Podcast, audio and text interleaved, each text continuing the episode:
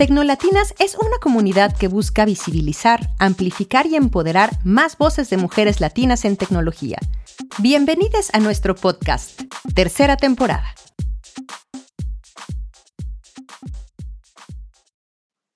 Hola chicas, buenos días. ¿Cómo están? Mi nombre es Silvia Díaz Aquino y hoy justo conversaremos sobre el tema de bots e inteligencia artificial, por lo que estaremos recibiendo sus preguntas y comentarios por el chat e invitamos a todos a sumarse a la conversación en nuestras redes sociales y les recordamos que el chat es un espacio de respeto, por lo que se les solicita no escribir comentarios ofensivos. En esta ocasión agradecemos la valiosa participación de nuestras invitadas, de Dinora y Marce, que estamos aquí, y de mí. Así que comenzaremos con su presentación. Bienvenidas. Como saben, hoy es el último episodio de la temporada, de la tercera temporada. Nos da muchísimo gusto estar aquí y estar con cada una de ustedes. Entonces, por favor, si, si se pueden ir presentando cada una, adelante. Bueno, si quieren, empiezo. Eh, yo soy Dinora Cantú, soy de Monterrey, Nuevo León. Soy abogada, siempre digo de broma, en rehabilitación. Ya casi no hago nada de eso. Pero pues yo empecé a especializarme en el tema de derechos humanos, fundé el Centro de Derechos Humanos de la Libre de Derecho y mm, lo que me llevó al mundo de datos y tecnología fueron las ganas de querer incursionar en litigio estratégico en derechos económicos, sociales y culturales. Entonces era más como por el lado de política pública. Me voy a hacer la maestría en Administración y Política Pública en la Universidad de Nueva York Allá conozco a Beth Novek y el Laboratorio de Gobernanza y ya es donde casi que me explotó el cerebro y dije, no, pues se puede lograr mucho más aprovechando las nuevas tecnologías y aprovechando el uso de datos para resolver problemas públicos. Y me clavé, estuve casi siete años allá. Luego decidí em, intentar entrarle al servicio público. Empecé la Secretaría de Innovación y Participación en el municipio de San Pedro y todo este cambio me llevó a mi segundo año lanzar nuestro chatbot de atención ciudadana que se llama San Petrino. Si no lo conocen, les recomiendo saludarle en el 81 12 12 12 12, nada más para que tengan un poquito la experiencia de cómo funciona un chatbot a quien no le ha tocado interactuar todavía con ellos. Y de ahí empecé la fábrica de bots. Eh, estoy ahorita en un proyecto de agenda de cooperación entre municipios y al mismo tiempo ver cómo podemos lograr un impacto positivo, pues un chatbot a la vez. Bienvenida, Dinara. Muchas felicidades. Marce. Súper, hola a todos y todas. Eh, yo soy Marcela Cruz, yo soy Design Strategist en Santander y justo, bueno, anteriormente trabajé en Yalo. Eh, ahí fui Conversational UX Designer y tuve la oportunidad, fortuna es, increíbles de crear, eh, por ejemplo, el bot de Susana Distancia en WhatsApp el año pasado y eh, también otros bots para grandes marcas como Coca-Cola FEMSA, eh, Nescafé, entre otros. Y eh, posteriormente como Design Research Manager, pues viendo cómo también los usuarios interactúan y no solamente los usuarios, sino también los creadores de los chatbots, chatbots para tener mejores prácticas. ¿no? Y justo, pues está como súper bonito este panel porque justo mi, mis inicios en el mundo de los, chat, de los chatbots fue con Cívica Digital. Entonces ahí también me tocó hacer varios chatbots para la ciudadanía y pues siempre me quedan como en el corazón. Muy bien. Qué padre. Muchas gracias, Monse. Pues yo me presento, mi nombre es Silvia Díaz. Eh, yo estudié ingeniería en tecnologías computacionales ya hace unos añitos este, y ahora trabajo en Oracle de México. Llevo más de 10 años trabajando ahí. He tenido diferentes roles, pero justo uno de ellos y el que más me ha apasionado es el conocimiento en temas de chatbots y pues también lo voy ligando con actividades de voluntariado y demás. Y justo una de las actividades más fuertes que teníamos antes de todo esto de manera presencial era tener eh, un, un, hackathon, por así decirlo, tres días en donde adolescentes generaban chatbots y asistentes digitales con algún fin ambiental, educacional o cívico, como viene a llamarse. Entonces, y, y los chicos los presentaban y daban todo un proyecto completo para también ser evaluados por un jurado, ¿no? Entonces, eh, yo los apoyaba en toda esta parte técnica y también de cómo crear la idea. Y pues también con algunos clientes dentro de, la empresa, pues lo que hacemos también de, de, tener esta plataforma de chatbots, ¿no? Entonces, les agradezco mucho por estar aquí. Gracias por la invitación a este último episodio de la tercera temporada. Muchas gracias. No, hombre, gracias a ustedes. Creo que, va a estar muy padre la, conversación. Sí. Sí, hay, varios temas que podemos ir viendo. Y justo dentro de los temas que, que nosotros veíamos de cómo desarrollar y tener esto, empezar a lo mejor con lo más sencillo, ¿no? ¿Qué es un bot o para qué sirve un bot? Como justo hace rato decía Dino, si no han interactuado con uno, ¿qué es o para qué es, no? No sé si alguna quiera platicarlo? Pues a mí me gusta, digo, me encanta hacer referencias a caricaturas, me encantaban los supersónicos, que es un bot, es robotina, pero eh, pues en la nube, en un software, en una computadora, en un celular, en redes sociales. Eh, entonces, pues, ¿qué es un robot? Es pues un algo que puede ser físico, material o puede estar ahí de manera virtual y tiene ciertas órdenes. Tú le dices qué hacer. Y hay los bots que creo que cuando se menciona la palabra, todos recordamos que son los bots negativos. Sobre todo empiezan ahí, por ejemplo, en campañas de eh, jornadas electorales y que si alguien dice un tweet y demás. Eso yo creo que es lo primero que se nos viene a la mente cuando pensamos en un bot. Y pues, ¿qué son esos bots? Los programaron nada más para retuitear cierto tipo de contenido, para hacer cierto tipo de comentarios. Es lo único que hacen, no genera ningún valor o utilidad. Pero pues también están los bots que puedes programar para ayudar a las personas a hacer tareas que pueden ser automáticas, a que no tenga que estar una persona, por ejemplo, no sé, imagínate que llegas a cualquier consultorio y te piden llenar un formato y tú lo llenas a, mano y luego hay una persona que lo tiene que transcribir. Si tú interactúas con un bot que puede ser una conversación, le das esa misma información y de manera automática ya se guarda, ya se almacena, ya la puedes utilizar para cualquier otro tipo eh, de acciones posteriores. Entonces es eso, es una forma de automatizar interacciones con los seres humanos de una manera, pues yo diría estructurada, en donde se recolecta información semiestructurada, estructurada, ordenada para generar valor de alguna manera. Y yo creo que durante este episodio vamos a explorar pues qué tipo de valor se puede generar a través de un bot, pero es como yo lo, lo explicaría. No sé, Marcia, si quisieras agregar algo. La verdad es que no creo que lo podría explicar mejor, me encantó.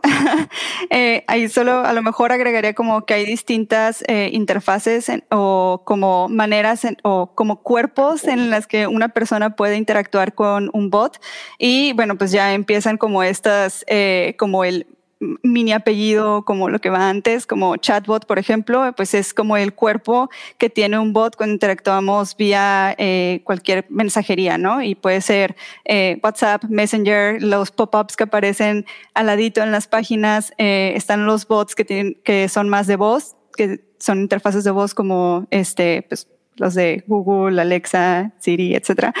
Este, no sé, hay hay otro. Son como los, los que tienen interacciones más humanas todavía. a lo mejor luego vamos a tener bots táctiles, quién sabe. Sí, y hay algunos que también son físicos, como bien decía Dino, ¿no? De esos robots o asistentes que tú a lo mejor ahorita con pandemia es un poco más difícil, pero que ya entras a un centro comercial y que haya un robot que vaya y te vaya acompañando en tu experiencia, ¿no? También ocurre, ¿no? Entonces, al final por detrás hay un bot, como bien decía Dino, ¿no?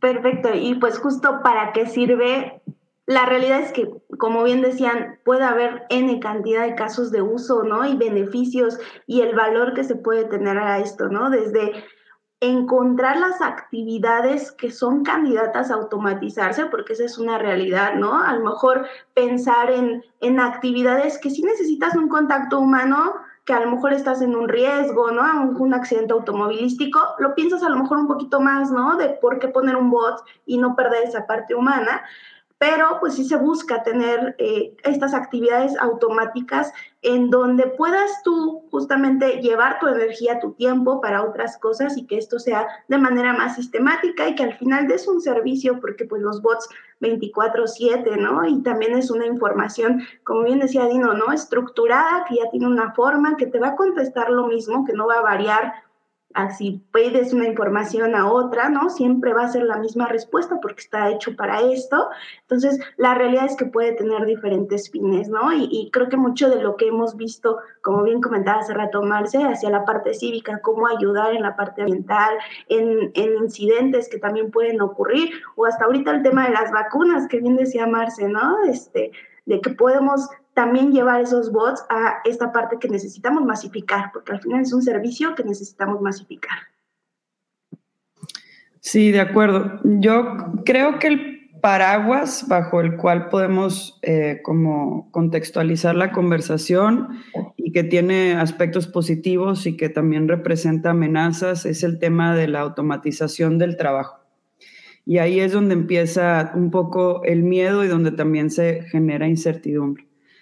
El hacer las cosas automáticas significa que algo que antes hacía un humano, ahora ya lo hace una máquina. El bot, la diferencia entre hacer un proceso completamente automático es que puede variar el tipo de producto que genera a partir de la conversación. Es decir, tiene un ir y regresar y eh, eso constituye ciertas lógicas que luego dan algún tipo de resultado. Pero que eso también antes lo hacía un humano y ahora lo hace un bot. Entonces, cualquier cosa que sea o que tenga el potencial de automatizarse, ya dependerá si requiere inputs externos, es decir, alguien que le diga lo que necesita y que le vaya indicando preferencias y demás, o que no necesita nada, pues es lo que puede llegar a traducirse en un bot. Si no necesitas interacción con nadie, pues es nada más hacer algo más automático. Si necesitas conversarlo con alguien, si necesitas personalizarlo a alguien, pues entonces ya estamos hablando de un diálogo, pero es un diálogo automatizado. Entonces, ¿qué alcances tiene el bot? Yo digo, me gustaría pensar en este futuro ideal, en donde tendrá que haber un ajuste y tendrá que haber un golpe. Y sí hay un tema importante que hay que tomar en cuenta en cuanto a política pública cuando venga este pico de automatización, desde los carros que se manejan solos, este, hasta todo este tipo de tareas que van a sustituir empleos reales de muchísimas personas y la migración de esas personas a otro tipo de empleo aunque me preocupa eso también, lo que me da esperanza es que creo que si lo puede hacer una computadora, no lo debería estar haciendo un humano, porque no explora nuestra identidad, no requiere pasión, corazón, creatividad, pensamiento, porque nada de eso lo hacen las computadoras. Hay cosas que hacen muy bien y hay cosas que hacen muy mal.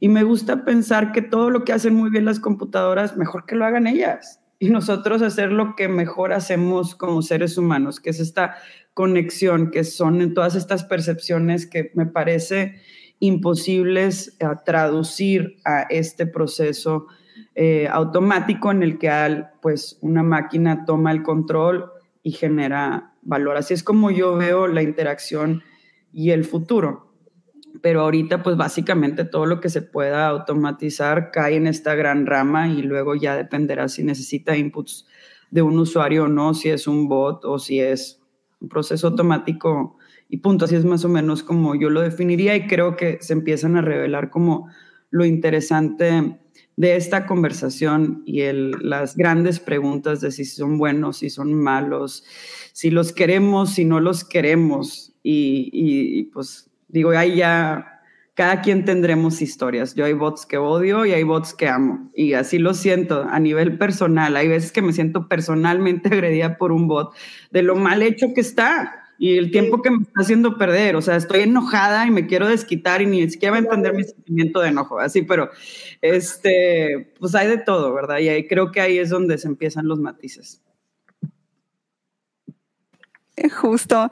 Sí, y otro tema ahí súper importante que, que, tocas en, eh, o sea, con esto de la automatización, creo que otra parte súper importante que entraría, yo veo un súper valor en, por ejemplo, el uso de eh, bots versus humanos, es también en el cuidado de los datos como que son como súper personales y súper eh, privados o con cuestiones de seguridad. Mm, por ejemplo, pues no es, no es lo mismo que, o sea, algo que sabes que no va a usar tus datos como de una manera random, eh, pues esta es la, lo que está recolectando esos datos que al final se van a ir a una base que en teoría debería estar eh, protegida con toda la seguridad, bla, bla, para que estén 100% cuidados en lugar de un humano este, que pues no sabe si lo va a recordar, si lo va a apuntar en otro lado, si lo puede hacer. Digo, no estoy este, o sea, no significa que sea algo malo porque también las personas que trabajan en, o sea, que tienen ese tipo de trabajos tienen una ética profesional, o sea, este, pues tienen algo como muy estructurado, muy cuidado, pero es una de las ventajas eh, y, por ejemplo, si ustedes no se sienten como cómodos o cómodas eh, dando datos bancarios, por ejemplo, eh, por teléfono, pues a lo mejor los chatbots son una súper buena opción. Y eso también como lleva a esta otra parte de, bueno, pues cuando le dejamos a las personas saber si lo que está hablando es un humano o un chatbot, ¿no? que aquí ya entre como un tema de diseño. bueno, no sé, ahí me gustaría también como, como picar, ¿qué, ¿qué opinan ustedes? Sí, yo, yo creo que sí o sí siempre se le debe de avisar a la persona con quien está conversando, ¿no? Si es un bot o si es un humano. Que, que también hay ciertas cosas que lo va a notar, salvo que sea un bot súper avanzado, ¿no? Y que diga, ah, no, no sé si es un bot, ¿no? Pero la realidad es que creo que todavía podemos notar esa experiencia porque sí es diferente, ¿no? Pero yo creo que el tema de la seguridad, como bien decían, pues no, no depende nada más del bot. O sea, creo que sí, también hasta el mismo bot debe de tener muchísima seguridad, porque también si lo disponibilizas en diferentes canales, pues dependes también de la seguridad de los términos y condiciones de esos canales, ¿no? Este, de las mismas redes sociales. O sea, tampoco me imagino a lo mejor entrando a una página de Facebook o el Messenger y ahí compartiendo mis datos del tema bancario, ¿no? O sea, es, o sea, sí hay temas de seguridad que ayudan los bots, pero que también debemos de tener muchísimo cuidado al generar la experiencia del bot dependiendo del canal, ¿no? Sí, de acuerdo. Y yo pensaba, pues sí, digo, pues es WhatsApp. Entonces, o sea, ahí, de ahí genera un poquito de la falta de confianza a veces, eh, porque pues también la, la herramienta en ese sentido de datos personales te puede generar ruido pero pensaba, por ejemplo, en otro bot que, hemos estado dándole vueltas y es un bot que te va a ayudar a entender eh, el alcance y como los distintos escenarios que tú puedes como víctima tomar si fuiste víctima de mm, abuso sexual. Entonces te va llevando mediante una conversación a, bueno, primero qué tienes que hacer del no querer hacer nada y está bien, no tienes que, no le debes a nadie, es tu proceso. Hasta el, bueno, ya quiero ir, pero ¿qué implica levantar una denuncia? ¿Cuánto dura ese proceso? ¿Con cuánta gente voy a tener que hablar? Eh, ¿Qué tipo me va a costar o no me va a costar? Y si no me cuesta, pues me va a costar en tiempo, porque esas cosas siempre cuestan. ¿En dónde está como los peligros de la revictimización y demás? Y eso puede ser difícil platicarlo con una persona, pero te sientes seguro explorando opciones en un bot, ¿sabes? Entonces la seguridad viene de que justo no quieres hablar con una persona. Y el bot puede darte ese espacio seguro para tener pues ese tipo de anonimato en el que tú puedas explorar distintos caminos sin decir nada y sin revelar nada, sino simplemente tener la información que tú en ese momento necesitas. Entonces, creo que, que, si pudiéramos ir como generando un mapa ahí de, de tipo de, de, cuando el potencial del bot es muchísimo y sobre todo para generar impacto, pues es reconocer esos casos delicados. En el tema de inteligencia artificial, oye, si está dando un reporte de violencia en el hogar o demás, ¿cómo se le sube prioridad a la atención de ese tipo de reportes en el caso de depresión, en el caso en el que la persona se siente más a gusto mensajeando y hay cosas que ya no te sientes a gusto hablando por teléfono? Y eso es también una realidad y también es generacional, pero existe esa brecha generacional. Y aunque también existe el tema de brecha digital, pues ahorita las redes sociales como WhatsApp y Facebook Messenger son las que tienen mayor penetración en México. Y entonces pensemos en esta herramienta como una forma de democratizar accesos.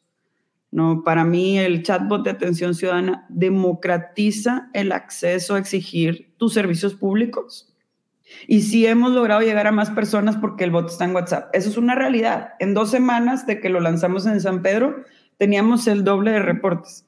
Y lo interesante es que los reportes que teníamos por teléfono y los otros medios no bajaron. O sea, la gente que le gusta hablar por teléfono va a hablar al call center y está bien. Pero hay gente que no le gusta hacer eso y que porque se puso en WhatsApp está mucho más sencillo y también genera una mayor rendición de cuentas y ya genera un dato ineludible donde el gobierno ya podrá decir, no lo quiero atender, pero está en un tablero, no puedes no verlo. Ahí está, no se te va a caer, no se te va a perder. Se generó una solicitud y tú como gobierno la tienes que atender y la puedes ir mapeando y luego ya la puedes usar para predecir el tipo de presupuesto y demás. Pero entonces es donde, ah, bueno, vamos a reconocer que tampoco no todo va a ser pérdida de trabajo. El otro bot que lanzamos como fábrica de bot fue Pro Bono, fue el primero, se llama Libertad. Y es una bot que le ayuda a personas privadas de la libertad a, pues, solicitar el beneficio de amnistía y hace dos semanitas lanzamos beneficio de preliberación con Documenta y Amnistía fue con Documenta y X Justicia, dos organizaciones de la sociedad civil de México. Y está padre porque tú platicas con el bot y te da el documento legal. Y la realidad es que hay muchas personas que no pueden ir con un abogado. Está bien que el bot en esos casos reponga un abogado, sustituya a un abogado, una abogada, porque ahí es donde, si como quieran no tendrían acceso, pues no le estás quitando la chamba a alguien, simplemente le estás dando el servicio a alguien que antes no tenía forma de obtenerlo. Perdón, es que me agarró hable y hable. No, está increíble. La, la realidad es que justo creo que es eso, ¿no? Ir incorporando y encontrando los casos que hacen mucho sentido y a lo mejor no, no cerrando esos canales de comunicación tradicionales, ¿no? Porque al final es un canal más que sí se debe de tener de manera diferente porque tampoco es, eh, y, eso creo que lo hemos visto con varias eh, empresas, o cuando, ah, bueno, voy a habilitar otro canal y, y, no lo hacemos como con una estrategia, con un caso de uso, ¿no? Y entonces es ahí cuando se desborda por ahí un poco e, esa parte de la experiencia, ¿no? Entonces, creo que sí, depende mucho el fin, ¿no? El objetivo, eh, qué vamos a hacer con ese, qué, qué, vamos a automatizar, si le vamos a dar una imagen o no de una persona, ¿no? Con sexo o no, este, también en cada uno de estos bots, ¿no? Ese es otro, de los puntos que, que, me gustaría también platicar con ustedes qué opinan de eso, ¿no? Este, y también justo entender las diferentes aristas, porque también como decía Marce, eh, hay mucho tema de UX que debemos de considerar, ¿no? Y creo que también dependiendo del canal y de la forma de comunicarnos y también hasta nuestro objetivo de la sociedad o, de la mm, brecha justamente de, generacional que hablábamos, cómo comunicarnos, ¿no? Y el idioma también es una parte importante, pensando en el español, ¿no? Que es un, un idioma retador en, esos temas. No sé, Marce, si quieres tú. Totalmente. Ay, es que había algo de lo primero que mencionaste que dije, ah, tengo que decir esto, pero, ah, ya, ya me acordé. Este, sí, uno de los errores más comunes, yo diría, este, que se suele cometer cuando una empresa o algo, una entidad quiere empezar a usar eh, un chatbot o quiere generar un chatbot, es que no piensan en el servicio que se está dando. Y algo muy importante que se tiene que entender es que muchas veces, eh, o sea, ese servicio ya existe y en realidad lo que se está haciendo es eh, como conectar un canal diferente, pero ese canal pues tiene o sea, por atrás funciona de una manera completamente distinta a cómo funciona en un ámbito, este, pues 100% como analógico, análogo, ¿no?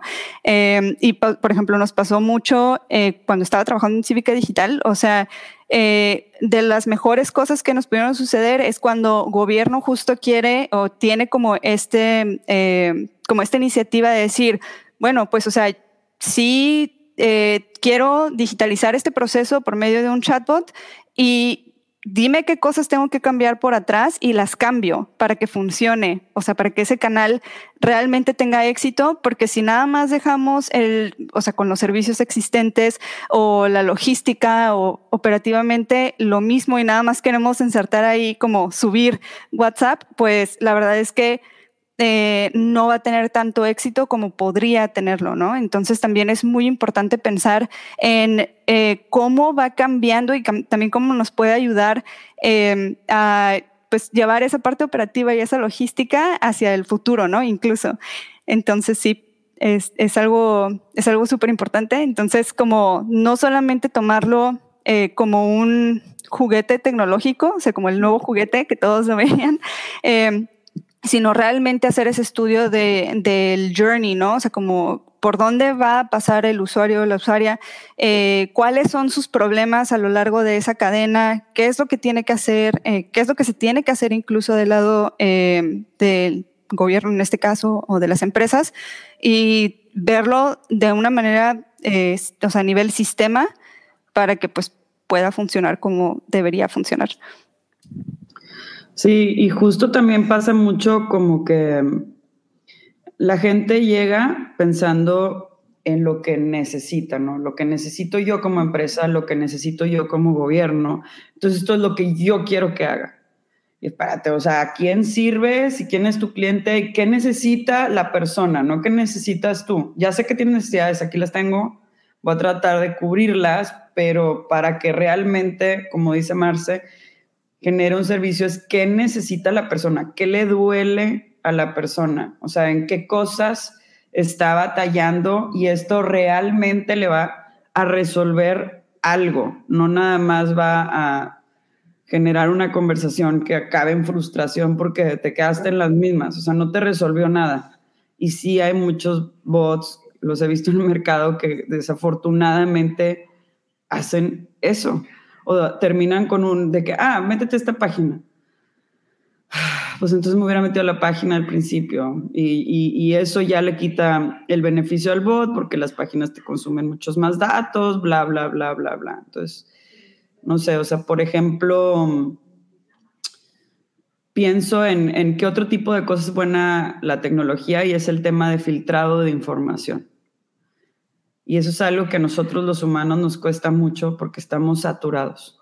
Entonces, si pensamos en, en gobierno y dices, oye, el bot del poder legislativo, y siempre quieren así de que, no, para que entren y ta, ta, ta, ta, ta. ¿Sabes qué? No, o sea, la verdad, no me interesa conocer tanta información. Nada más te voy a decir qué temas me interesan. Y si alguna vez vas a hablar uno de estos, avísame.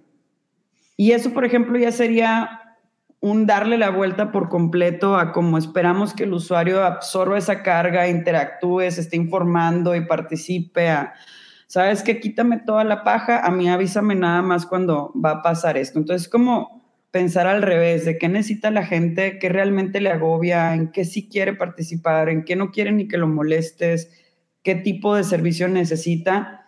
Y ya con eso generas un producto de valor. Yo siempre digo, a mí me gusta que el bot saque chamba y eh, tengo que poder entender qué chamba está sacando. Y si no, prefiero que no exista el bot.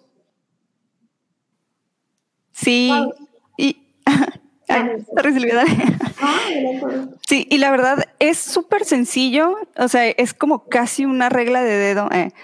Eh, pues como conocer si el bot está moviendo, o sea, como la aguja o si hay algo en lo que está dando beneficio, ¿no? O sea, em, la verdad es que cuando empiezas o cuando ya tienes como tu métrica de éxito, eh, es muy fácil que salga. O sea, si nada más lo estás tomando como como decía anteriormente, o sea, como un juguete nuevo y nada más lo estás colgando encima de lo que ya existe y nada más quieres que, no sé, conteste, por decir, preguntas frecuentes eh, cuando la gente ni siquiera eh, contesta, digo, ni siquiera está preguntando tanto, este, pues entonces como qué aguja a nivel pues, le vamos a decir a nivel negocio, a nivel estratégico, mejor dicho, este, pues se está moviendo, ¿no?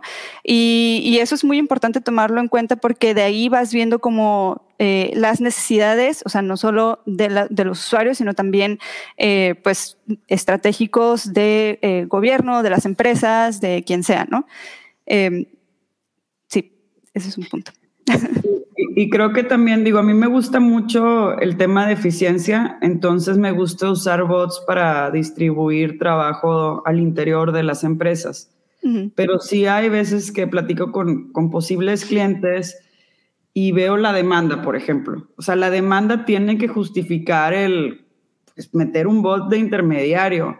Y si hay momentos donde digo, y a mí nada más se me hace que al supervisor de mantenimiento le hace falta tener una buena libreta y que no sé qué lo que tiene que hacer. O sea, no necesito un bot para 10 solicitudes diarias, ¿sabes? O sea, como... Exacto. De eso mételo en Excel, no sé, o sea, como que no, no necesitas el bot. Eh, digo, y también me, lo regresan y me dicen, pues ya, no lo va a hacer. Entonces, o contrato una persona o lo hago automático. Y digo, bueno, que acepto el reto.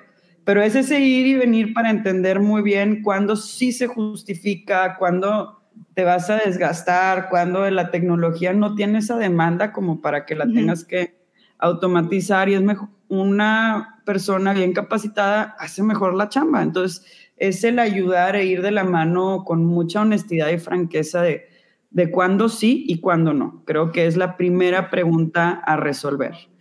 Y en ese cuando sí, tiene que ser volúmenes altos, tiene que haber un tipo de procesamiento que lo hace mejor la computadora, o incluso de agregar la estructura, de que te llegue todo a un mismo lugar y luego ya entre el humano.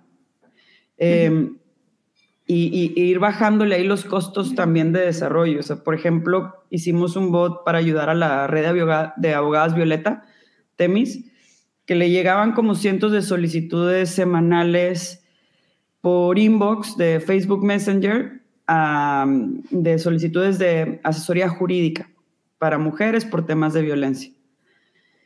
Y me dice mi amiga muy querida, em, oye, es que lo quiero lanzar en WhatsApp.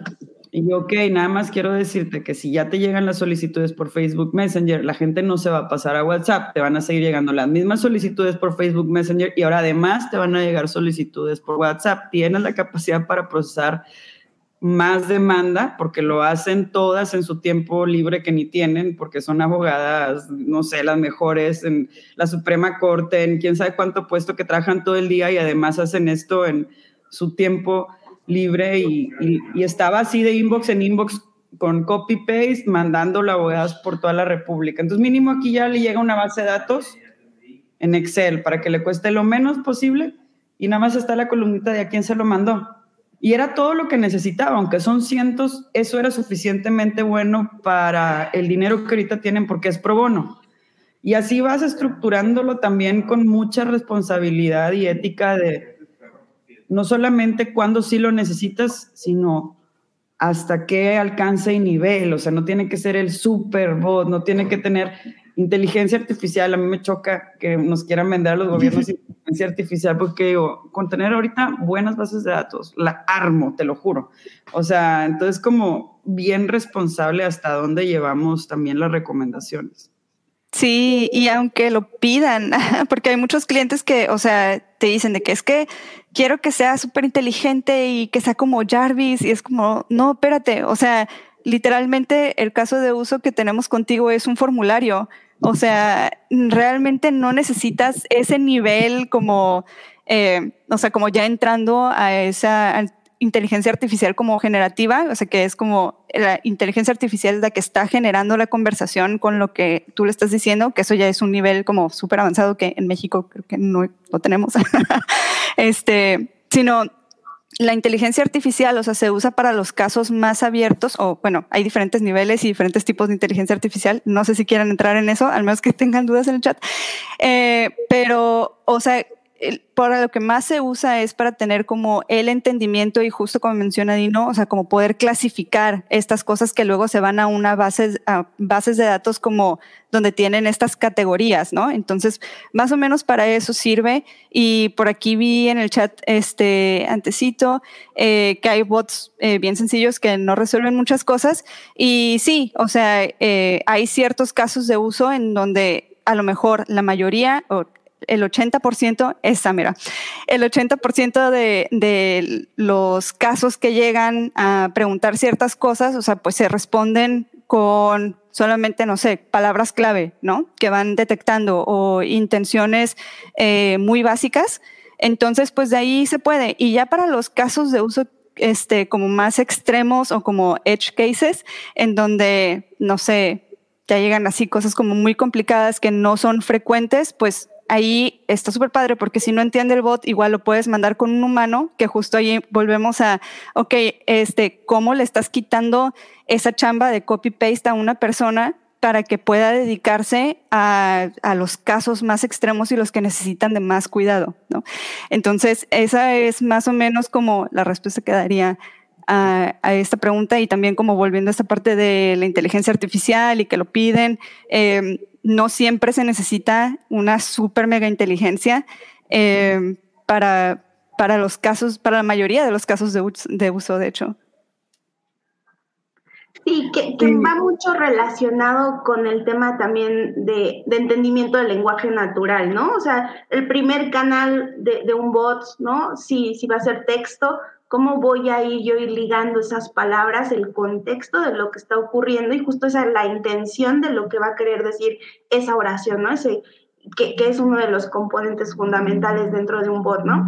Si, si va a ser voz, ¿no? También hacer el, el speech to text, ¿no? O el text to speech, si quisiéramos. La realidad es que es un canal más que podemos habilitar si tenemos eso por detrás, ¿no? Que eso es una parte importante, ¿no? Yo ya tengo la intención puedo yo saber esos utterance o esas preguntas, oraciones, sentencias que son similares y que voy teniendo ese contexto con el entendimiento del lenguaje natural.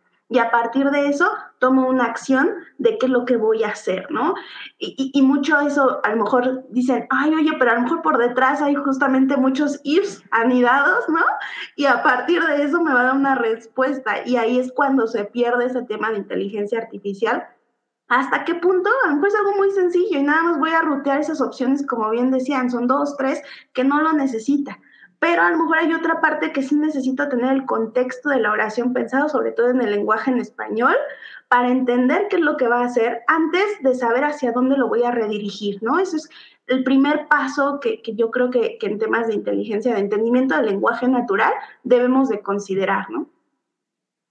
Sí, creo que ahorita eh, como que me gustaría, no sé, y Marcia, tú dime si estoy diciendo alguna locura, pero yo creo que en el nivel que estamos ahorita, si la pregunta es qué tipo de inteligencia es mejor, pues la inteligencia del programador. No tiene nada que ver con el bot, o sea, es la con el equipo que, que lo hizo, es la inteligencia humana, es ahorita lo seguimos construyendo, o sea, la mayoría de los bots no piensan por sí mismo. Tú le dijiste literalmente qué hacer o qué pensar. O sea, el tema es así como, o sea, no hay así muchos bots que ahorita requieran y que aprendan solos y que de ahí mejoren la conversación. O sea, pues sí, o sea, Apple y Google y llevan quién sabe cuánto tiempo con, invirtiéndole a Siri y como quiera, así como que tú digas, qué, qué sorpresa me dijo ahorita. No, y si las empresas más grandes del mundo todavía están tratando de hacer buenas conversaciones donde el bot aprende por sí mismo, ahorita los bots que tú ves, todo un humano le puso qué quiere que te pregunte y qué hace con esa respuesta. Entonces es más bien la calidad del equipo que lo trabajó. Eh, pero es inteligencia humana, programada y hecha automática en formato de conversación. Nada más. O en, o en ciertas tareas y todo eso. Diría el 95% de los bots con los que interactuamos. Entonces depende más bien del equipo detrás que de un tipo de tecnología, porque la tecnología es nada más un árbol de decisiones, o sea, básicamente, eh, y ya con algunas otras reglas detrás, pero no es tan compleja.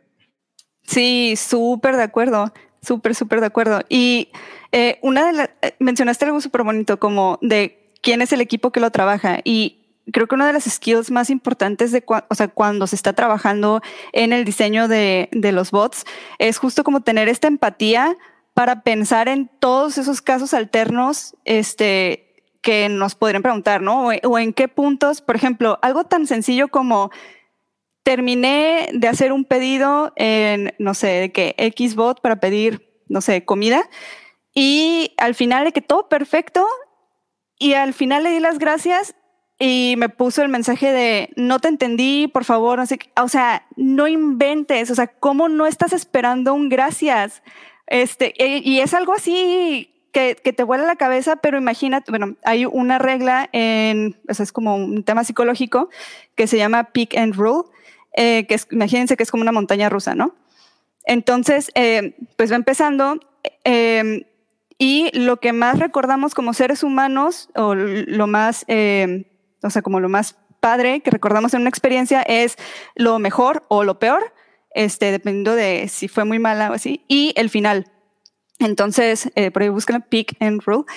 Y pues está, o sea, está bien loco que justo, o sea, no podamos eh, como diseñadores, o sea, todos pensar en, ah, bueno, pues en la vida real la gente da las gracias. Digo, obviamente hay eh, diferentes tipos de interacciones, pero hay cosas que como seres humanos ya estamos bien cableados para hacer y dar las gracias, o sea, curiosamente es una de esas. O sea, no tienen ni idea de las veces que la gente le agradece a los bots y les escribe con corazones y emojis, o sea, y se siente bien padre, aunque ellos saben que es un bot.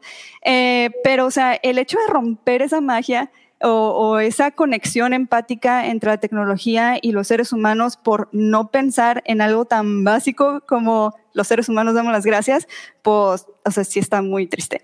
Este, entonces, les digo, sí, eh, piensen como, eh, o sea, ese es un caso, pero hay otro tipos de, o sea, otros tipos de como caminos alternos que la gente podría, por ejemplo, cuando tiene, no sé, tienes un camino que tiene 12 pasos, y ya va en el octavo y se le ocurre preguntar algo porque tiene una duda específica sobre ese paso. Y si no entiende o a lo mejor lo llevas al flujo de las preguntas y eso hace que pierda todos los otros eh, siete pasos que ya hizo anteriormente, pues también, ¿no? Es como chin. Entonces, eh, justo eso que menciona Dinos es súper importante de, o sea, cómo esta inteligencia este, y como pensar en el usuario de las personas que están creando o diseñando los bots, pues tienen todo que ver para dar una experiencia memorable. A veces ni siquiera tiene que ser memorable con que funcione. Si no es memorable, probablemente es mejor, porque hay, hay veces que recordamos mucho más lo que no funciona. Este, entonces, pues, sí, no, no importa que no sea memorable mientras funcione. Y que, que justo cumpla su objetivo, ¿no? O sea, como qué es lo que yo le pedí y que estoy recibiéndolo, porque al final, como bien decíamos, esta máquina de estados que puede brincar a lo mejor y que tampoco necesitamos generar un superbot, como bien decía Dino desde un inicio, ¿no? O sea, necesitamos ir pensándolo también gradualmente para ver cómo el usuario final también lo, lo acepta y qué es lo que está buscando en sí de ese canal, ¿no? De este bot, para que también tú puedas tener con información dura qué es lo que quieres hacer con este bot, ¿no? Y no nada más lo que se le ocurrió justo como decíamos a la empresa o al encargado de que quiere hacer algo, ¿no? Y aquí hay varias preguntas que creo que también son como de, que han tenido desesperación al utilizar un bot, ¿no? De por qué los servicios bancarios también tienen la habilidad de sacarme de mis casillas. No sé ustedes qué opinen al respecto de, de esto, ¿no? Porque al final pues se va a hacer una mala experiencia, ¿no? A lo mejor tener o habilitar un bot y, al final tenemos este tipo de comentarios. No sé ustedes qué opinen al respecto. Sí, yo siempre, siempre veo o cuando diseñaba bots me gustaba pensar en que también estaba entrenando a una persona. O sea, em, entonces si se imaginan que el bot es también una persona, pues es como si le estuvieras dando las herramientas para que le pueda contestar a una persona, ¿no? O sea, imagínate, imagínense que está entrando una persona que, trabaja en un call center. Eh, y si piensas como en esa frustración que podrías generar en el bot, digo, obviamente no la vas, o sea, no, no lo vas a hacer, pero también si escribes el, ay, perdón, eh, no te entendí, así emojis tristes, eh, como para generar esta empatía y que no se enojen tanto con el bot, con el pobre bot, em, pues, o sea, si tomas en cuenta eso como una emoción eh, válida en el lado de la tecnología, pues tampoco quieres ocasionar eso, ¿no? Entonces, eh, tú como diseñadora, como diseñador, como este creador del bot, ¿qué herramientas le vas a dar para también solucionar los problemas de los usuarios o de esas personas con las que está interactuando? Entonces, por eso me gusta pensar en, en los bots a veces como, como si fueran personitas a las que estoy entrenando.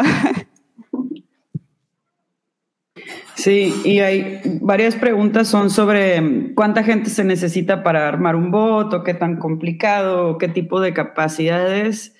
Yo les puedo presumir que con mi formación de abogada he podido armar bots sin tener que programar, porque ya existen plataformas que te ayudan a construirlo. Y entonces nada más invertirle un buen de tiempo las pueden buscar en Google de qué plataforma para construir un bot, literal, un chatbot.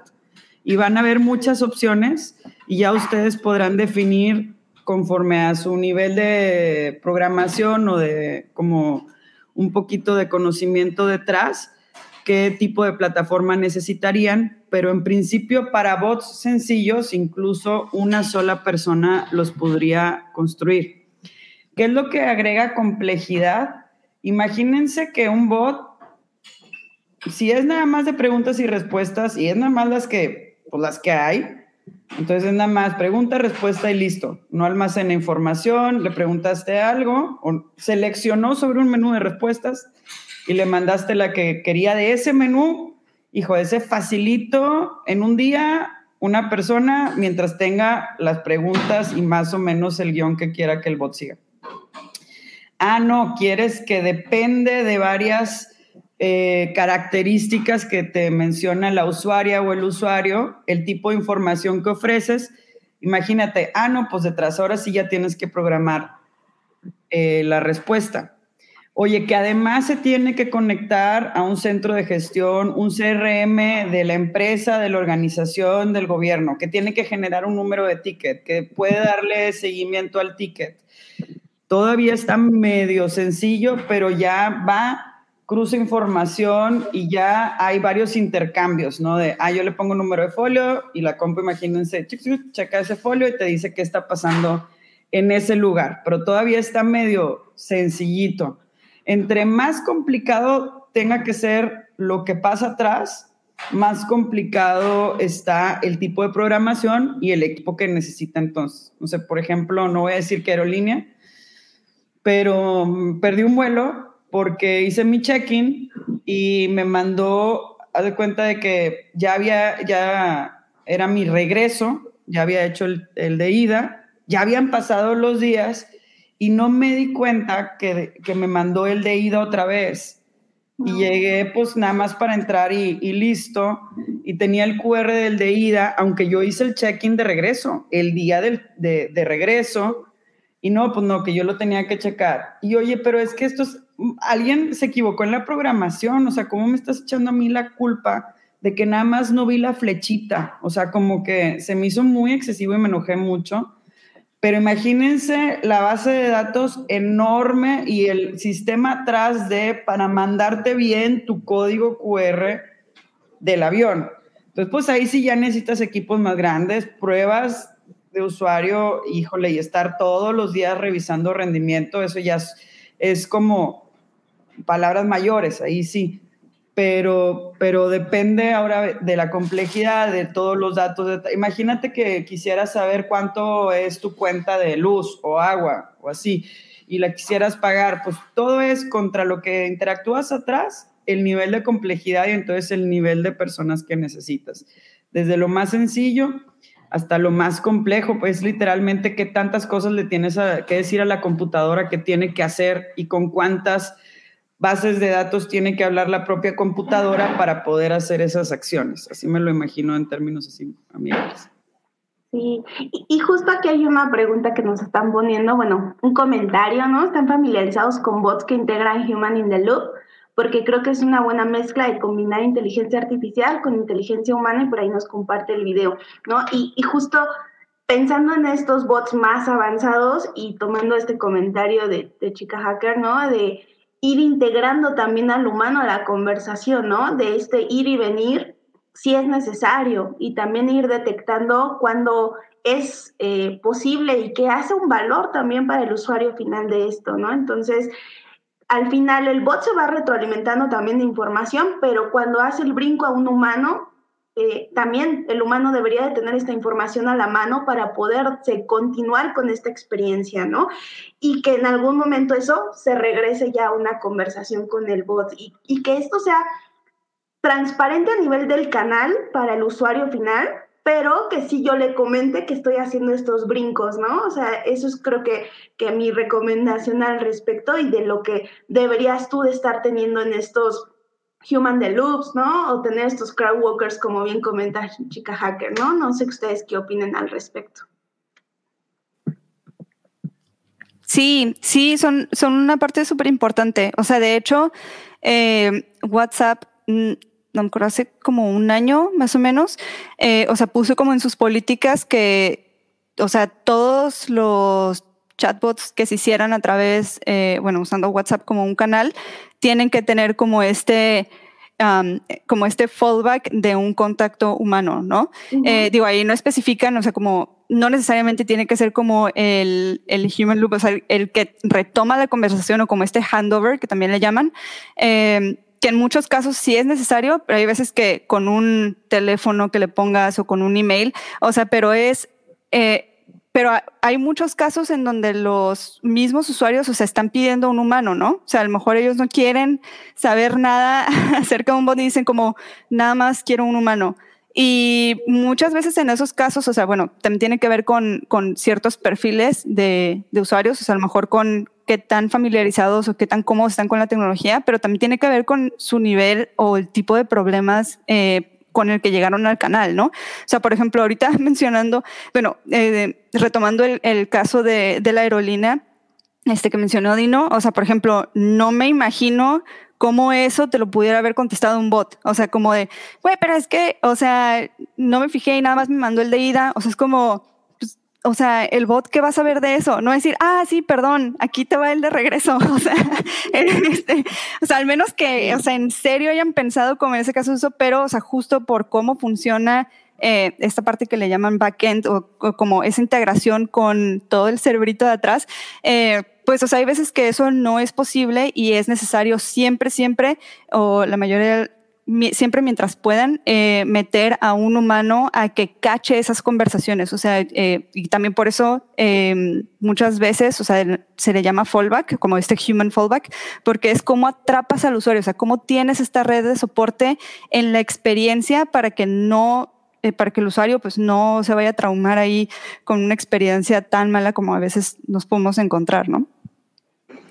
Sí, y, pasa mucho también eh, la capacidad operativa. O sea, a mí me ha pasado que eh, se me va el internet y reporto y digo, pues, tengo que hablar con un agente y se me olvidó porque me, se tardó como media hora y se me fue X, me puse otra cosa y luego regreso. Ya no me contestaste porque te tardaste mucho, entonces bye. Y me cierran y tengo que volver a empezar. Y yo, ah", y otra vez, y me pongo en la fila y otra vez se tardan 45 minutos, entonces ya es de que, bueno, entonces mejor ya le hablo a alguien o qué, o sea, como que ya empiezas a llegar a un lugar donde estás atrapada, así, me encanta la película de Beetlejuice y me acuerdo mucho cuando está en un como de tickets eterno y es la antesala del infierno y a veces siento que entro ahí. Y yo, ¿cómo voy a salir de aquí? O sea, necesito ayuda y cómo voy a salir de aquí ya no sé qué hacer. Entonces, es, mucho el también prever ese tipo de situaciones y no llevar al usuario a ese lugar en donde lo ya ni sabes ni con quién quejarte. O sea, pero ya nada más te resignas a que pues no, no salió, no sé.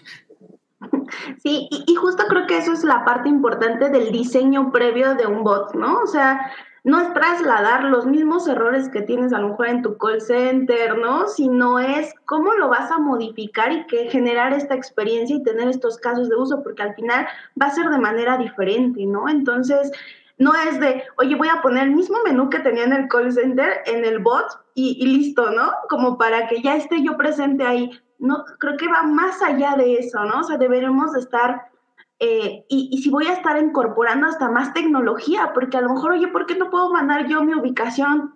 O sea, te, quiero necesitar, o sea, se, necesito saber qué es lo que está alrededor de mí, te mando mi ubicación, cosa que a lo mejor en el call center de aquí que le dictas, ¿no?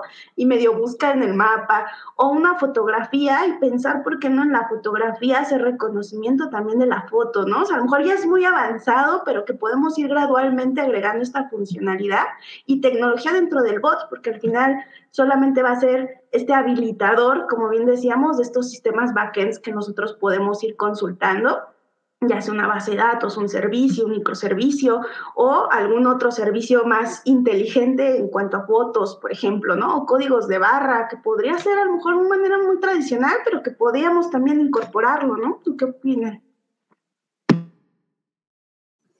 Sí, completamente. Yo, yo creo que, y es eh, otra vez retomando como, ¿qué te, ¿qué te podría hacer si les gustaría entrarle a este mundo de, de los bots? Creo que la primera cualidad que cualquiera tendría que tener que estar aquí es el tema de la empatía. Es entender muy bien para quién diseñas, es tener esta incluso relación afectiva de cómo se van a sentir, ¿no? Pensar siempre en el mensajito y qué van a sentir cuando lo lean y qué van a pensar y cómo van a interactuar y demás. Y, me recuerda, por ejemplo, ahora sí para otra vez el tema de los bots de, de gobierno y evalúas la capacidad operativa no solamente de atender la solicitud a nivel interacción y recibir ese reporte, sino también para atenderla atrás. Y es un monstruo, o sea, es una implicación operativa mayúscula, porque ves todo tipo de solicitudes. Entonces, por ejemplo, haciendo, ayudamos a los análisis histórico, vemos temporalidades, pues hay que, hay que meterle la temporalidad y si reportan un bache, pero es temporada de lluvia y en esa temporada se va al doble o triple el tema de baches o de luminarias fundidas, recordarles, ¿no? Recuerda que estamos en temporada de lluvia, te agradecemos tu paciencia y ta ah, ok, ya generas empatía de regreso. No es solamente el usuario que te lo solicita, sino también entender que va a haber otra persona que te quiere atender, pero que ahorita tiene más carga de trabajo.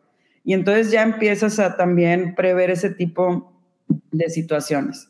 O, o por ejemplo, estábamos pensando en el tema ahorita que es súper importante de género y de que a veces, pues, lo que quieres es recolectar reportes, no te importa ni cuántos años tiene, no importa ni qué género, ni de nada. Pero tal vez si hay un tipo de reportes o algunos tipos de reportes que sí deberíamos de entender el género para tener una política pública que lo tome en cuenta, ¿no? Por ejemplo, reportes de movilidad o reportes de luz y de reportes de necesito vigilancia policial, o sea, como que hay temas que sí importan. Ah, bueno, agrégale al final, ya que cerraste el reporte, ya que terminó, si quisiera compartirte tu género para este fin y le explicas. Y es como así, es digerirlo, masticarlo, entrarle de lleno, ir, o sea, es otra vez, es una inmersión para sacarle el máximo provecho y que la gente diga al final, wow, no pensé que un gobierno me pudiera atender así. Me estoy demasiado feliz y además se resolvió mi problema, que ya no está el bache fuera, que la luz ya está jalando, que ya no está la hierba ahí crecida, ya hubo el desierto. Es como otra vez todo eso. Entonces, pero siempre se parte desde la empatía y luego con la empatía buscar el proceso, el camino más rápido para llegar al fin ¿Cuál es el fin? ¿Qué van a sentir? ¿Cómo vamos a pensar los humanos? Haces hipótesis, las pones a prueba con pruebas de usuarios, las compruebas o las cambias. Y ahí es donde ya más o menos empiezas a diseñar buenas experiencias. Y aquí justo hay una pregunta, chicas, que dice, siento que tienen un poco de rechazo por la inteligencia artificial. No sé si puedan contextualizar más cómo su historia personal podría influenciar en el tipo de bots que crean eh, o por usar inteligencia artificial para no caer en el hype o miedo a ser como Terminator. No sé ustedes qué opinen al respecto de, este tema. Sí, mm, yo no diré que es rechazo, o sea, es más como esta ah, denuncia ah, ah, a veces como de que realmente qué es lo que entendemos o qué es lo que estamos entendiendo todos, o sea, como por inteligencia artificial y cuáles son las expectativas. Creo que es mucho más esa parte, ¿no? Em, por ejemplo, a lo mejor yo como creador de bots, o sea, tengo una expectativa y un entendimiento sobre qué es inteligencia artificial, pero justo lo que mencionábamos, ¿no? A lo mejor eh, los clientes o los usuarios no tienen las mismas expectativas, entonces ahí es en donde se rompe, ¿no? O sea, em, sobre todo, bueno, sí. Eh, digo, una parte es un tema de diseño y eso es el que tratas con los usuarios y se tienen que manejar las expectativas como pues a través del diseño, cómo le vas presentando las opciones, eh, cómo creas estos fallbacks o cómo eh, los vas cachando en la experiencia conforme se van saliendo este, como del happy path. Eh, pero por otro lado está también las expectativas que tú como creador manejas con, este, con, con los clientes, ¿no? O sea, que esa es como de las más, bueno, no voy a decir que es la más importante porque justo una de las preguntas que pusieron ahí, que es la dificultad para que más personas usen chatbot, creo que está súper relacionada con esto de las expectativas sobre inteligencia artificial. Este, pero, pero justo es como también esta necesidad de, o sea, pues de la comunidad tecnológica, este, pues, o sea, poner allá afuera, eh, pues las expectativas, o, oye, es que inteligencia artificial es esto y yo ahorita te puedo dar esto. O sea, como ser muy realistas, eh, porque realmente lo que están esperando es otra cosa completamente distinta a la que se puede técnicamente pues darles, ¿no? O sea, les digo, literalmente, o sea, no es broma, o sea, nos han dicho, es que quiero que sea como Jarvis. ¿Para qué necesitas un Jarvis? Entonces, em, o sea, justo es como, como ese manejo. Entonces, eh, o sea, la inteligencia artificial, o sea, es muy, muy, muy buena y depende también mucho, pues, de los casos de uso que se estén llevando, ¿no? O sea, como mencionó Dinora, sí, es una... Eh, una serie de un árbol de, decisiones, o sea, con solamente preguntas, y tú le pones como, estas son las preguntas que me puedes preguntar. Del 1 al 10, ¿cuál quieres que te responda? Eso no necesita para nada inteligencia artificial. O sea, literalmente no necesita nada. Este, pero hay otras cosas, o sea, por ejemplo, em, para, si no le estás poniendo a lo mejor tantos menús y es un chatbot abierto, que tampoco los recomiendo, pero este, si es así súper abierto y dices, pues, tú pregúntame lo que quieras y ya veré si te respondo o no. Este, o sea, ahí hay ciertos casos, o sea, en donde, pues, si una inteligencia artificial, o sea, por ejemplo, una red neuronal, pues sí te funcionaría mucho más o mucho mejor, ¿no? Entonces, o sea, no es un rechazo, sino depende mucho el caso y la mayoría de los casos, o sea, el 80% de los casos que hemos visto, o sea, no requieres así una cosa eh, monstruosamente espectacular de entendimiento. Este, sí. Sí, justo completamente de acuerdo. O sea, es más un tema como de responsabilidad de uso de recursos. Y aunque la tecnología parece como infinita, no, pues nada más te conectas todos, todo es recurso. Es como a veces piensa, pienso en los gobiernos que les ofrecen blockchain. Hijo, ese nivel de trazabilidad, ¿para qué lo necesitas? Para estas transacciones, te lo juro que no, y es carísimo y está perjudicando al medio ambiente por la energía que consume y como que a veces son como las respuestas tecnológicamente más sofisticadas, se escuchan más sexy, pero generalmente terminan siendo espejitos de cosas que realmente no necesitas y es mucho más sencillo resolverlo de otra manera y lo responsable es justo eso, resolverlo de la manera más sencilla posible. No tienes que hacer algo tan sofisticado para dar el servicio que quieres, literalmente. Y por otro lado, es como también el, el escondernos. No me gusta, soy abogada y odio cuando abogados empiezan a hablar en, tecnicismos eh, como para distancia. Me parece que es una forma de mantener el monopolio de lo que haces, el monopolio de tu técnica. Híjole, habla normal, vato. Te puedes decir todo lo que dijiste con palabras que todos entendemos. No hubo necesidad de absolutamente nada de usar todas estas cosas y es lo mismo yo creo que un poquito también con la tecnología, o sea, seamos responsables, expliquemos las cosas como son, o sea, como los podemos entender todos y de manera también como mucho más práctica, solucionemos de la manera más sencilla posible. Eso es lo responsable y para eso está eh, eh, la tecnología. Ah, estaría padrísimo que ya no le tenga que decir nada y piense por mí, ya sepa lo que quiero antes de que, pues sí, estaría padrísimo. Y lo que, o sea, que vas a ganar y el nivel de inversión que casi nadie tiene. o sea, no es por, por donde yo diría que está la necesidad promedio o masiva. Y creo que hay que empezar a, también a entender muy bien cuándo sí y cuándo no. Sí. Y, justo creo que también es mucho lo que decías al principio, ¿no? También de que es el reflejo, porque al final el humano es el, el desarrollador, el que le va a decir qué órdenes, ¿no? Y es este aprendizaje asistido, no es una inteligencia artificial que nosotros vamos a dejar y que aprenda solito, ¿no? O sea, tampoco llegamos todavía a esos niveles, como bien decía Dino, hay empresas que lo están haciendo y que lo han invertido por años y todavía no lo tienen disponible porque justo hay retos alrededor y creo que la semana pasada hasta la UNESCO acaba de publicar apenas... Eh, qué reglas en temas de machine learning, de aprendizaje de inteligencia artificial, de qué deberíamos de considerar, ¿no? Y que creo que también esa parte social, política, está alrededor de este manejo de la tecnología y que sea el uso de la tecnología con un fin, ¿no? Que, es que, que sí tenga un objetivo, no simplemente como el juguetito o que simplemente porque puedo, ¿no? Sino es, ¿para qué la voy a utilizar? Porque al final hay recursos, hay personas que hay alrededor de esto, ¿no? Sí, acabas de tocar un tema tan importante que, o sea, no voy a poder darle suficiente énfasis, pero es justo la responsabilidad que cuando tienes esos bots con mucha inteligencia artificial que tienes que entrenar, o sea, justo cae el tema de los sesgos, ¿no? O sea, y, y los sesgos, eh, pues no voy a hablar como de sesgos, sesgos cognitivos, sino el sesgo en los datos.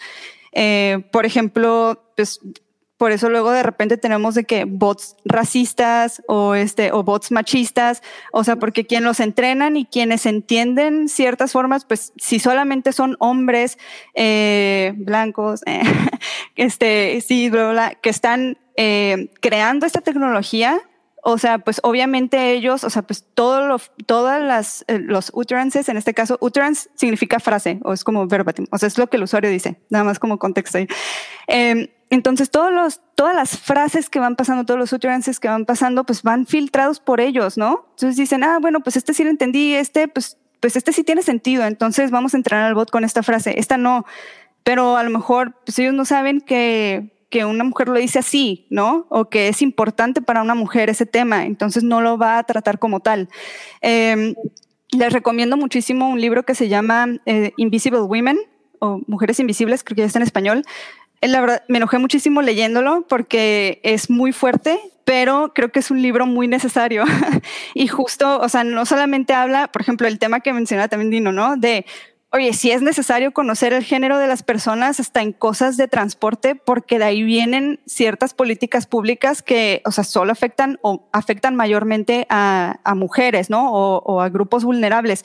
Entonces, o sea, sí es importante ver también quiénes están creando tecnología y quiénes están entrenando esta tecnología. Entonces, por eso, anímense chicas, necesitamos más mujeres en tecnología para que justo como ir nivelando eh, pues estas experiencias y pues ir tratando de cortar esos sesgos eh, para que para que también las mujeres sean más entendidas, ¿no? O sea, nada más voy a mencionar otro, otro ejemplo así de que súper rápido que justo viene en ese libro.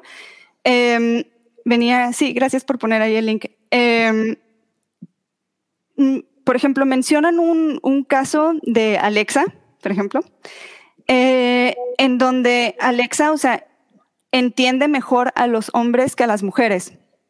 Entonces hicieron el experimento de que si le hablas más grave, o sea, si Alexa no te entiende de plano y luego hablas con un tono de voz más grave, así que Alexa, este, bla, bla, bla, te va a entender. O sea, y yo dije, ah, no puede ser, pero a mí Alexa nunca me entiende y yo tengo voz de ardilla, pero entonces, literal, así dije, a ver si es cierto.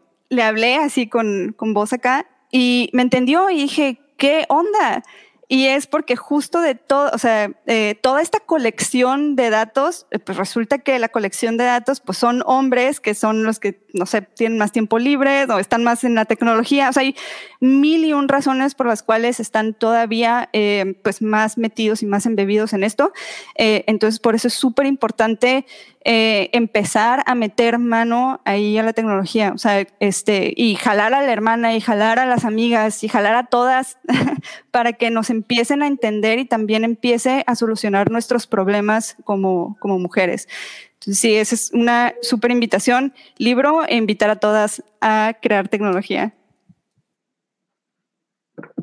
Sí, de acuerdo con Marce, otro libro complementario en ese tema que creo que es otro tema, ese amerita, otro brunch que no es este, está muy bueno, eh, se llama Weapons of Mass Destruction y es justo eso, o sea, todo el tema de bias en, los algoritmos y, demás.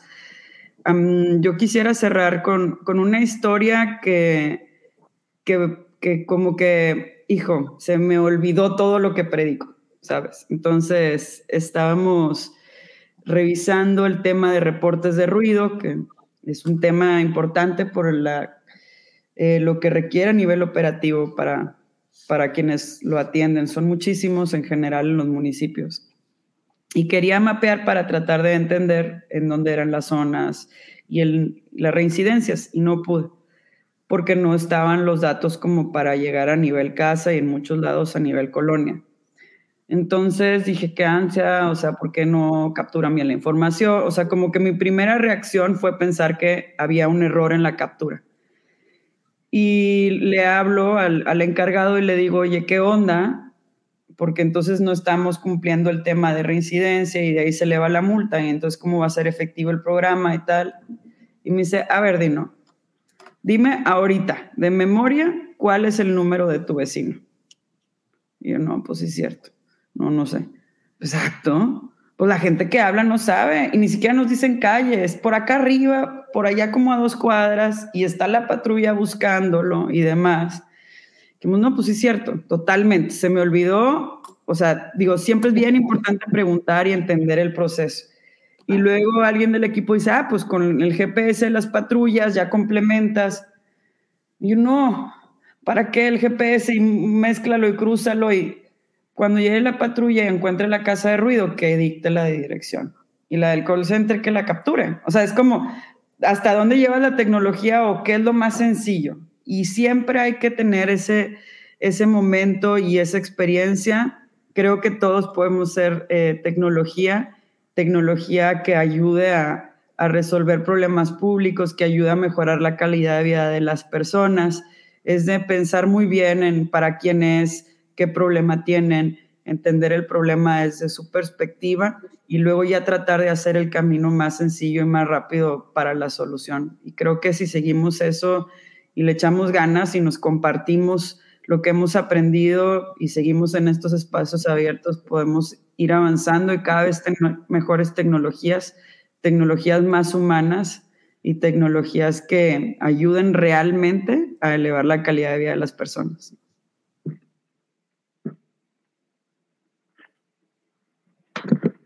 Sí, sí, y justo creo que con eso, eh, con esto que nos cuentas, Dino, tiene que ver también qué ha sido lo peor, lo que se ha aprendido, qué ha pasado un antes y un después de aprender de bots. No sé si ustedes quisieran compartir cómo se han sentido, qué, han aprendido también cuando desarrollaron sus primeros bots, qué cambios hemos visto, porque también esto no es un tema que sea de ayer, ¿no? Sino ya tiene un tema por detrás y que han evolucionado, también la tecnología ha evolucionado y cómo la sociedad también lo ha percibido, ¿no? No sé si quieren comentar. Sí, creo que yo diría que o sea, como un cambio importante que empezar en este mundo de los bots, o sea, cambió completamente como mi manera de pensar o actuar en, o sea, es en el tema de cómo comunicamos, o sea, de una manera no tan técnica y que nos entiendan todas las personas o la mayor cantidad de personas posibles. Em, o sea, y lo he visto no solamente en mí, sino también en varios diseñadores, o sea, que, que como que dicen, ah, es que si es conversational o como un diseñador conversacional o diseñadora conversacional, o sea, pensamos en, em, es que tenemos que escribir perfecto y, tenemos que ser así como súper exquisitos con el lenguaje y pues cuando lo estás escribiendo, o sea, pues, sí, qué padre, pero resulta que cuando lo pones allá afuera nadie te entiende, ¿no?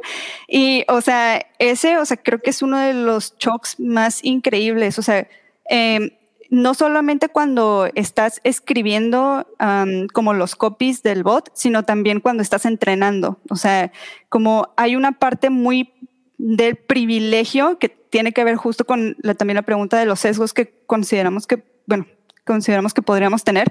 Eh, creo que uno de los sesgos más importantes cuando estamos creando tecnología es el sesgo de los privilegios. Eh, de educación, de eh, acceso a la tecnología, de, por ejemplo, lo que eh, mencionaba ahorita Dino, este, pues, pues es que el GPS y así, o sea, son, eh, o sea, hay, veces que tenemos que entender, bueno, no, no hay veces, siempre tenemos que entender el contexto de para quiénes estamos diseñando y tenemos que entender que realmente, o sea, les apuesto que las que estamos aquí encima de este podcast somos personas este, que pertenecen al 5% de la población de México, ¿no?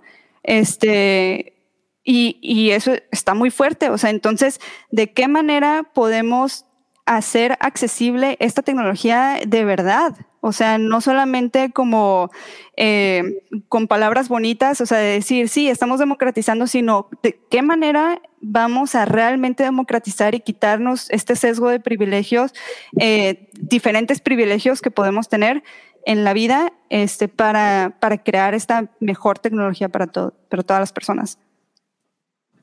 De acuerdo, Marce, y yo creo que solo agregaría que justo eso, o sea, para mí el descubrimiento más grande es acceso.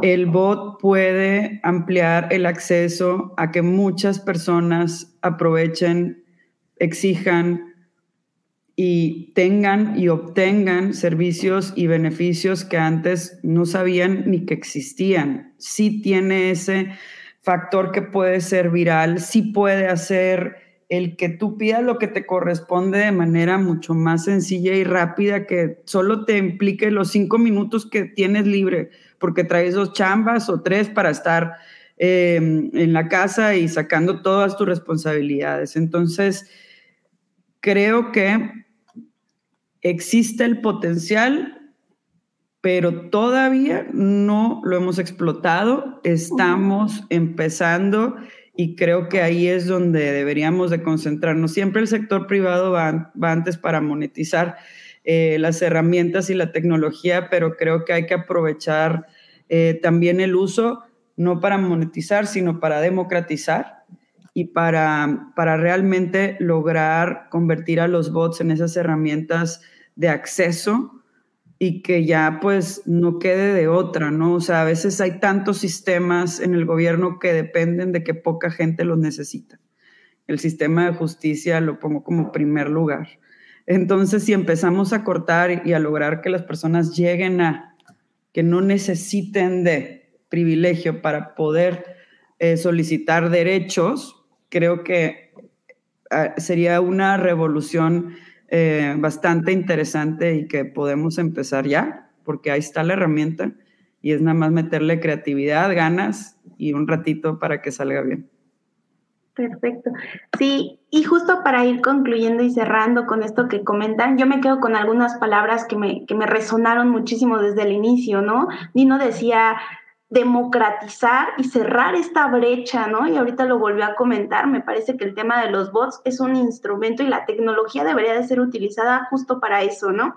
Que sí tenga, tenga esta democratización y, y es ir cerrando esta brecha de digital, pero también de los servicios y de calidad de vida humana y por qué no pensar en cómo sí ayudar y ir cerrando estas brechas en todos los sentidos, ¿no? No nada más en temas tecnológicos o sesgos que mencionábamos hace un poco de género, ¿no? Sino también este nivel de confianza, empatía que hablábamos también a lo largo de, de este podcast, ¿no? Y la verdad es que me da muchísimo gusto que exista tanto interés por tecnologías como esta y que sean utilizadas con un fin, no nada más como decíamos, monetización, ¿no? Como las empresas, sino que también tenga un fin social, ambiental, a lo mejor ir pensando en otros casos de uso que, creo que justo como decíamos, tiene que ver más hasta con la imaginación y lo que nosotros queramos crear, ¿no? Con qué objetivo vamos a utilizar la tecnología y que va a ser un reflejo al final de la sociedad y de lo que nosotros estamos pensando y creando y lo que nos apasiona también, ¿no? Porque va mucho relacionado a esta pasión con la tecnología y qué podemos plasmar.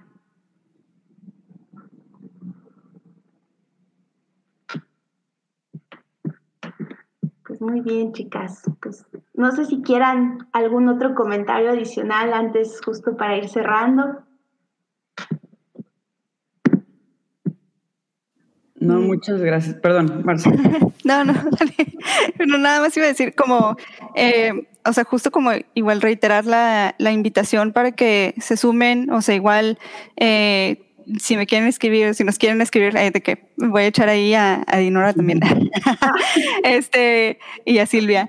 Em, pues, o sea, en la comunidad, en Instagram, en Twitter, o sea, si se quieren acercar también para aprender más, o saber de qué manera pueden, quietoría o algo, este, ahí estoy 100% puesta, eh, porque la idea es traer cada vez a más personas, ¿no? Y justo, o sea, esa es la única manera en la que se va a cerrar esa brecha. Em, entonces, sí, solo cerraría con eso. Gracias, sí, puesta para, para como dice Marce, eh, pues echarnos la mano y, y seguir esta conversación fuera de este podcast. Y gracias otra vez por la invitación, por todos los comentarios. Creo que tuvimos momentos de catarsis, todos desahogándonos de cuando nos fue mal con unos bots. Este, pero así es como vamos mejorando la tecnología, conversándola, platicándola y también juntando a personas que queremos hacer mucho más con ella. Entonces, gracias por invitarnos. Sí, muchísimas gracias. Y este que justo es el último episodio de la tercera temporada de podcast, que también los invitamos a, a continuar escuchando estos podcasts y compartiendo, como bien decía Dino. Y bueno, después de esto, habrá una rifa por parte de la revista SG, Microsoft Tema, y estará con nosotros también Jimena y dando para dar estas instrucciones que hemos puesto a lo largo del podcast para ganarse una tarjeta, ¿no? Entonces, también los invitamos y ahorita justo eh, tener esta rifa en contexto y Jimen, adelante. Hola, ¿qué tal? ¿Me están escuchando? Súper, gracias. Tuve, había, había tenido una complicación con el micrófono y pues vamos a ver la rifa. Les voy a compartir pantalla para que vean que esto es transparente. Y voy compartiendo en pantalla. Mientras los vamos leyendo en los comentarios. ¿Qué tal les pareció? Dudas que tengan, los vamos a dejar en Twitter.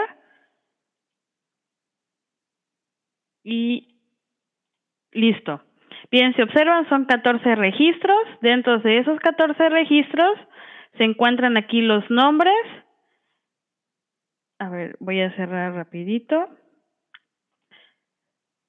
Esos nombres se encuentran del 2 al 15, así que vamos a tomar los números del 2 al 15.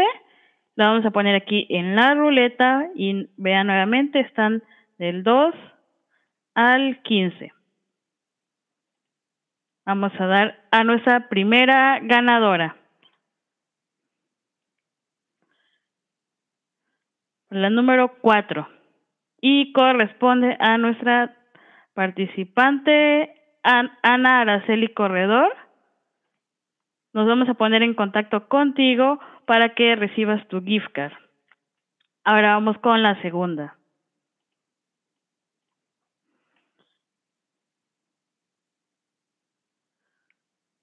La número 15 y corresponde a Valeria Esther. Pues eso viene siendo todo de la rifa.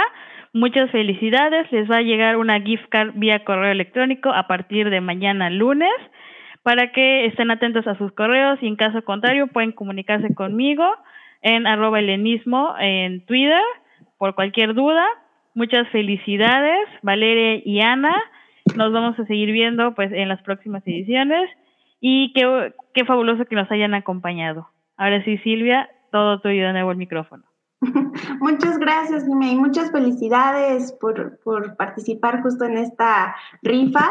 Entonces, en esta ocasión justo llegamos ya al final de la conversación. Agradecemos a todos los que se sumaron el día de hoy. Quisiera recordarles que ya contamos con botón de donar en nuestra página que aparecerá en la pantalla y se los compartiremos también en el chat. Les pedimos compartan nuestro podcast. No se olviden de dejar un like y suscribirse en YouTube y seguirnos por nuestras redes sociales.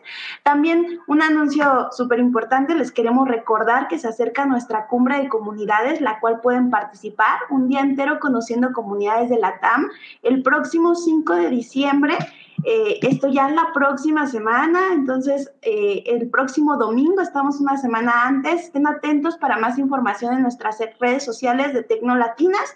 Muchas gracias a nuestras invitadas, Dino, Marce, Gracias por estar aquí y también a todas nuestras chicas de backstage, Gema, Jimena, Lainey, Mari, que hacen que cada episodio sea posible. Cuídense mucho y nos vemos en el siguiente brunch. Muchas gracias. Si te gustó este podcast, no te pierdas todas nuestras actividades. Visítanos en tecnolatinas.org y síguenos en nuestras redes sociales como arroba tecnolatinas. Hasta la próxima.